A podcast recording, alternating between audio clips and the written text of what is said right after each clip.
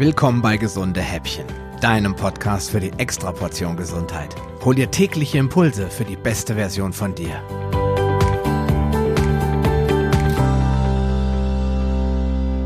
Ja, hallo und herzlich willkommen zur 52. Episode des Gesunde Häppchen Podcasts und heute mal wieder mit einem Küchentipp. Denn irgendwann habe ich mir mal die Frage gestellt, kann man Mayonnaise eigentlich auch selbst herstellen und kann man sie auch so herstellen, dass sie eben sehr, sehr gute Fette beinhaltet, ohne dabei irgendeinen aufdringlichen Geschmack zu haben. Und ich muss sagen, jahrelang habe ich das für nicht möglich gehalten, denn meine Mayonnaise aus Olivenöl, die hat eben sehr Olivenöl-lastig geschmeckt. Meiner Frau hat sie nicht geschmeckt und auch meinen Kindern nicht wirklich, obwohl meine Tochter ein totaler Mayonnaise-Junkie ist. Und ganz äh, lange ist es gar nicht her, da bin ich auf das MCT-Öl gestoßen hat. Das stimmt natürlich nicht, ich kannte das schon, aber durch ähm, ein Video beziehungsweise ein Buch, das ich dazu gelesen habe, bin ich wieder auf die Idee gekommen, MCT-Öl mehr einzubauen in meine Küche und dann habe ich einfach mal versucht, eine Mayonnaise draus zu erstellen oder herzustellen und das Ergebnis war wirklich überraschend gut. Und deswegen haue ich das Rezept heute mal kurz hier in der Sendung raus. Ja, also für die Mayonnaise brauchst du 250 Milliliter MCT-Öl oder eben irgendein anderes neutrales Öl. Ich verwende MCT-Öl von Primal State.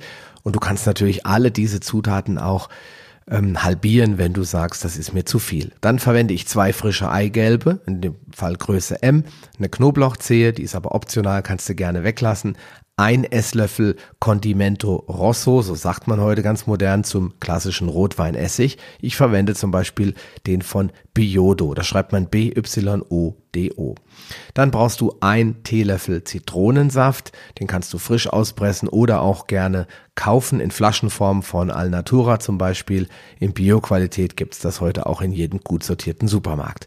Dann ein Teelöffel Dijon-Senf, so steht das klassisch eigentlich in allen Rezepten. Ich verwende den ganz feinen, also den glatten, gelben, ohne Körner, damit die Mayonnaise nicht grisselig wird. Du kannst aber auch normalen Bio-Senf zum Beispiel von Alnatura nehmen.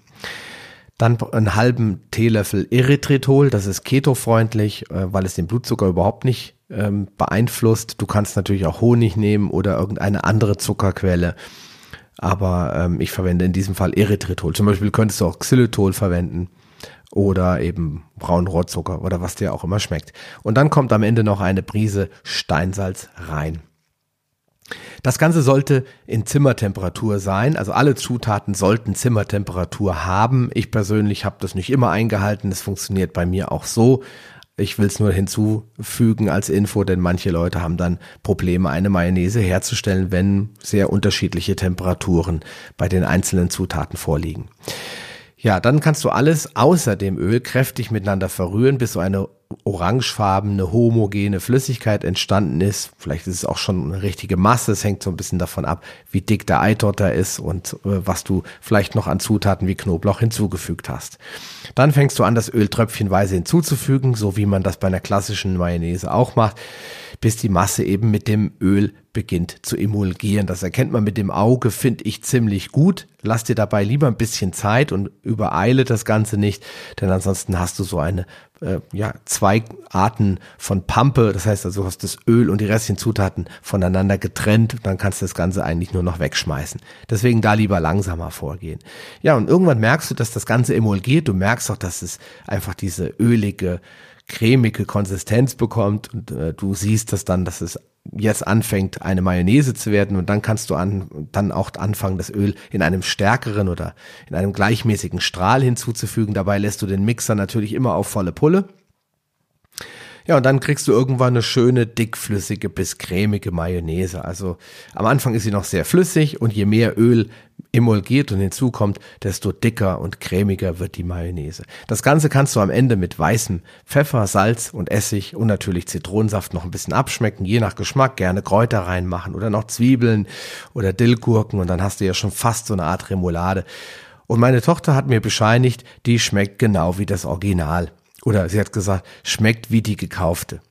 Aber sie besteht eben nur aus wenigen Zutaten und die kennst du nun alle selbst, weil du sie selbst hinzugefügt hast. Mehr musst du über Mayonnaise eigentlich gar nicht wissen. Du solltest dich nur nicht wundern, dass diese dann etwas gelber ist und nicht so weiß ähm, wie die gekaufte. Und das kannst du dir ja sicherlich denken, woran das liegt. Denn du hast ja echte, lebendige Nahrungsmittel da reingemacht und nicht irgendwelche chemischen Zutaten. So, jetzt wünsche ich dir viel Spaß beim Ausprobieren deiner ersten MCT-Mayonnaise und natürlich guten Appetit. Wir hören uns dann ja auf jeden Fall schon morgen wieder. Bis dahin, mach's gut, dein Sascha Röhler.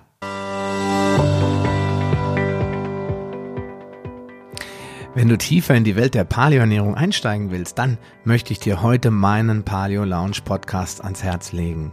Dort gehe ich nicht nur sehr viel tiefer auf verschiedene Aspekte der evolutionären Gesundheit ein, sondern lade auch regelmäßig Experten in meine Show ein. Außerdem findest du unter paleo-lounge.de slash Mitglieder einen exklusiven Mitgliederbereich, für den du dich selbstverständlich kostenlos registrieren kannst. Nach deiner Anmeldung erhältst du sofortigen Zugriff auf den kostenlosen Einsteigerkurs sowie jede Menge spannende Informationen und Online-Kurse, um dich aktiv bei der Erreichung deiner Ziele zu unterstützen.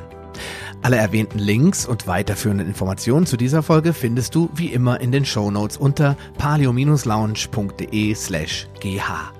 Ich freue mich, dass du heute mit dabei warst und wünsche dir viel Erfolg. Bleib gesund, dein Sascha Röhler.